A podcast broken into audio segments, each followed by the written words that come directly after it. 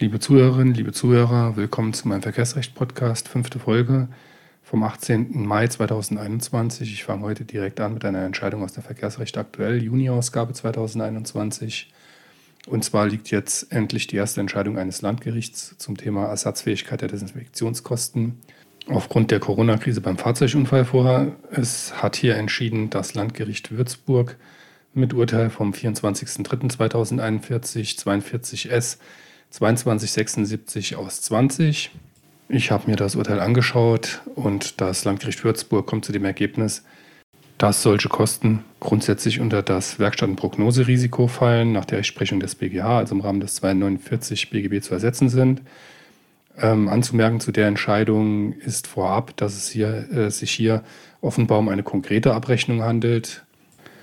Der Kläger hatte vorgerichtlich ein Haftpflichtgutachten eingeholt, in dem war die Position bezeichnet mit Fahrzeugdesinfektion vor Reparaturbeginn und vor Fahrzeugrückgabe bezeichnet und mit insgesamt 78,90 Euro prognostiziert netto. In der Werkstattrechnung wurde das aber dann doppelt abgerechnet und zwar einmal mit 80,52 Euro netto Fahrzeugdesinfektion Mitarbeiter und 65 Euro netto Fahrzeugdesinfektion vor Reparaturbeginn und vor Fahrzeugrückgabe. Die Beträge lauten hier auf Netto. Ähm, da aber eine Werkstattrechnung vorgelegt wurde, gehe ich davon aus, dass der Kläger einfach vorsteuerabzugsberechtigt war. Ergibt sich aber nicht aus dem Urteil.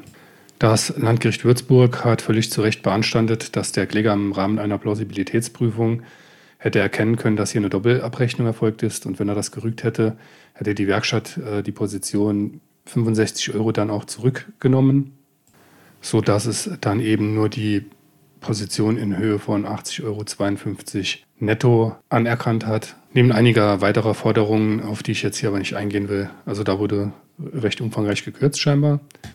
Im Grundsatz aber liegt damit eine Entscheidung vor, in der anerkannt wird, dass die Corona-bedingte Desinfektion äh, des Fahrzeugs ersatzfähig ist. Jedenfalls mal bei der konkreten Reparatur. Da es sich um eine landgerichtliche Entscheidung handelt, äh, halte ich hierfür eher zitierbar als diese ganzen amtsgerichtlichen Entscheidungen. Ähm, deshalb nochmal die Fundstelle, Landgericht Würzburg, 24.03.2021, 42s 2276 aus 20. In dem Gesamtzusammenhang vielleicht noch der kleine Hinweis, dass in der Verkehrsrecht äh, aktuell in der Vorausgabe Mai 2021 eine Übersicht mit entsprechender Rechtsprechung zum Ersatz von Desinfektionskosten in der Werkstattrechnung enthalten ist. Darüber hinaus gibt es da noch Übersichten zu anderen Problemkreisen, zum Beispiel der verlängerten äh, Ersatzbeschaffungsdauer wegen der Corona-Krise etc. Der BGH hat eine interessante Entscheidung zum Casco-Fall äh, hier ausgesprochen. Und zwar geht es um die fiktive Bestimmung des Restwerts.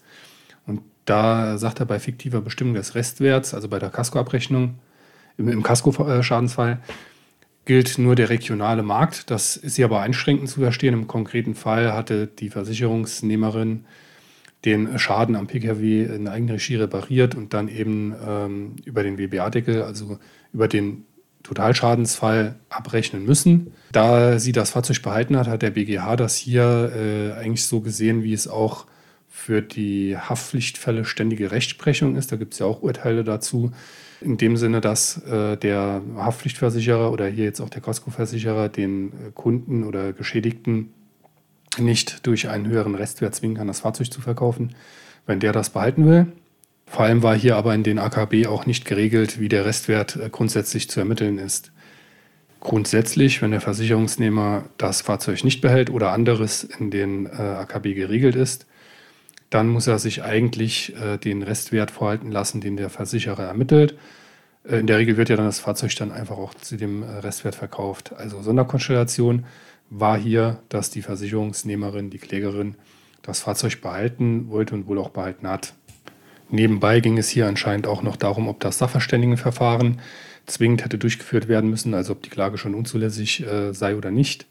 Da bestimmt der eine oder andere oder die eine oder andere Zuhörerin mit den Vollkasko-Fragen nicht so befasst ist. Ähm, ganz kurz zum Sachverständigenverfahren. Dabei handelt es sich um ein Verfahren, das einige Versicherer noch in den AKB geregelt haben, teilweise obligatorisch, teilweise fakultativ. Wenn es also Streit um die Schadenshöhe gibt im Casco-Fall, dann kann es sein, dass in den äh, AKB, also in den allgemeinen Versicherungsbedingungen, den allgemeinen Kraftfahrtbedingungen geregelt ist, dass vor Erhebung der Klage ein sogenanntes Sachverständigenverfahren durchzuführen ist. Das ist dann meistens so geregelt, dass äh, der Versicherer einen Sachverständigen bestimmt, der Versicherungsnehmer einen Sachverständigen bestimmt und die versuchen dann die Schadenshöhe zu klären und am Schluss entscheidet dann ein äh, Ausschuss. Es gibt häufig keinen Rechtsschutz dafür, selbst bei bestehender Rechtsschutzversicherung ganz blödes Verfahren für den äh, Versicherungsnehmer. In dem Fall hat der BGH gesagt, es ging um eine reine Rechtsfrage und nicht um die Schadenshöhe und deshalb war hier das äh, zwingende Sachverständigenverfahren nicht vorzuschalten. Die Klage war halt damit zulässig. Also da muss man richtig aufpassen, dass man jetzt so eine Klage einreicht und nicht die, äh, in die AKP, die, die, die allgemeine Proko-Partei Deutschlands, also in die allgemeinen Haftpflicht, äh, allgemeinen Kraftfahrtbedingungen sollte man schon äh, reinschauen. Sonst läuft man äh, Gefahr, dass man einen Haftungsfall produziert. Was damit auch feststeht, ist, äh, dass sich der BGH damit befasst hat, dass es grundsätzlich sein kann, dass äh, das Verfahren äh, auch zwingend ist. Das war ja wegen der im BGB erfolgten Änderung der Klauselkontrolle ähm, nach der Schuldrechtsreform mal sehr streitig, ob das nicht unwirksam ist. Und daher praktisch nie das Verfahren zulässig ist, wurde dann auch aus vielen ähm, AKB gestrichen, weil es mal zeitlang aufgrund eines Urteils, ich weiß, aber, ich weiß aber nicht mehr, welches Landgericht oder OLG das war, für sowieso äh, unwirksam äh, hielt, diese Klausel über das äh, Sachverständigenverfahren. Aber mittlerweile dürfte es wohl ja schon eine Meinung sein, dass wenn es äh, als verbindliche Regelung, ähm, also obli obligatorisch in den AKB geregelt ist, dass es dann auch eingehalten werden muss, bevor man die Klage hebt. Sonst ist die Klage eben unzulässig. Das aber nur am Rande. Betreffend den Restwert, also in der Sache selbst, ist das eine sehr begrüßenswerte Entscheidung, da auch nicht so ganz einsehbar ist, wenn es in den Casco-Bedingungen nicht anders geregelt ist, warum der Versicherungsnehmer im Casco-Fall gezwungen werden soll, praktisch das Fahrzeug zu einem hohen Restwert zu veräußern, wenn er es eigentlich behalten will. Abgedruckt ist dann noch eine schöne Entscheidung des Bundesgerichtshofs zum Thema, äh, muss das Gericht einem Antrag auf Einholung eines Sachverständigengutachtens zu einer unzulässigen Abschalteinrichtung des Klägers nachgehen oder muss es das nicht? Dazu meint ja am Rande angemerkt das Landgericht Saarbrücken, äh, Entscheidung vom 22.05.2020, 12 O 380 aus 18, dass äh, keine sekundäre Darlegungslast des Herstellers äh, besteht und dass sich der Kläger, also der Käufer eben, beziehungsweise eben der Fahrzeugeigentümer, eben äh, informieren muss, welche Abschalteinrichtung da eingebaut ist und wie die genau funktioniert. Diese Ansicht wird das Landgericht jetzt ändern müssen, was ja begrüßenswert für die Geschädigten ist und natürlich auch für die Anwaltschaft im Saarland. Der BGH führt hier aus, dass das Gebot des rechtlichen Gehörs das Gericht verpflichtet, den wesentlichen Kern des Vorbringens der Partei zu erfassen und soweit eine zentrale Frage des jeweiligen Verfahrens betrifft, auch diesen in den Gründen zu bescheiden. Die Pflicht ist verletzt, wenn die Begründung der Entscheidung des Gerichts nur den Schluss zulässt, dass das Gericht allenfalls den äußeren Wortlaut berücksichtigt hat, nicht aber den Sinn des Vortrags der Partei. So, und jetzt kommen wir zu dem eigentlichen Punkt. Da wird recht deutlich, wie wenig der Kläger eigentlich vortragen muss, was im Übrigen auch meinem Rechtsempfinden äh, entspricht. Ich lese hier einfach mal vor. In der Klageschrift ist unter anderem ausgeführt, dass die Beklagte im September 2015 öffentlich zugegeben habe, dass der Motor EA 189, also der ursprüngliche Motor, Anmerkung, eine illegale Abschalteinrichtung besitze, eine spezielle Software erkenne anhand bestimmter Parameter, ob sich das Fahrzeug auf einem technischen Prüfstand zur Ermittlung der Emissionswerte oder im üblichen Straßenverkehr befinde. Auf dem Rollenprüfstand rufe die eingebaute Software beim Stickstoffausstoß ein anderes Motorprogramm, Modus 1, ab als im Normalbetrieb. Nur deswegen würden auf dem Prüfstand geringere bla bla bla. Das Blablabla war Absicht, denn mehr muss man eigentlich nicht wissen. Äh, der Kläger hat hier also wirklich Minimales vorgetragen.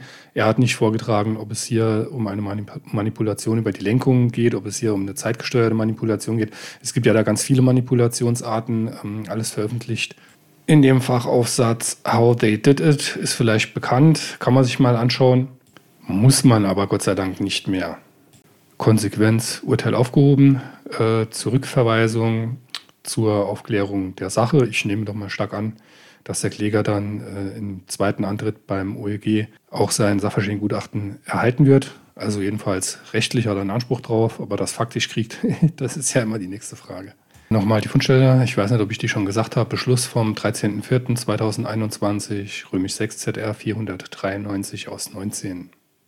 Ach so, noch eine Sache, weil es mir an der Begründung aufgefallen ist. Sehr interessant ist natürlich hier, dass es der Ursprungsmotor war, also tatsächlich der EA 189. Und dass äh, die Beklagte wird ja dann vermutlich mal VW gewesen sein, ist jetzt aber eine Vermutung, steht ja hier nicht, äh, nicht drin, wer da die Parteien sind. Die haben sich tatsächlich äh, darauf berufen, dass zwar grundsätzlich der Motor, Motor betroffen sei, nicht aber dass äh, der im konkreten Fahrzeug betroffene Motor, ich weiß nicht, das hatte ich eigentlich für äh, erledigt betrachtet, das Thema. Keine Ahnung, wie das passiert ist. Und vor allem warum. Und wenn der ein oder andere Kollege dazu Informationen hat, ob das jetzt gerade um sich greift, äh, dafür wäre ich äh, dankbar, rein Interesse halber mal. Ich bin jetzt nicht so tief im Dieselskandal da drin. Ähm, ja, aber das fände ich jetzt schon ganz krass. Also wenn VW jetzt da hingehen würde und tatsächlich äh, mit dem EA 189 Motor nochmal anfängt und behauptet, der sei in einzelnen Fahrzeugen äh, nicht verbaut worden oder beziehungsweise was heißt nicht verbaut worden, verbaut worden schon, aber eben ohne äh, Abschaltsoftware. Das ist ja äh, schon krass. Gut, die zehn Minuten sind jetzt knapp rum. Ich belasse es dann heute dabei. Waren jetzt ein paar weniger Entscheidungen, aber ganz interessante, wie ich finde. Alles Verkehrsrecht aktuell dieses Mal. Nächste Woche gucke ich mich mal nochmal ein bisschen im Ordnungswidrigkeitenrecht um und schaltet auch nochmal ein. Also, liebe Freunde des Verkehrsrechts, Abo dalassen. Bis zur nächsten Woche und euch noch ein frohes Schaffen.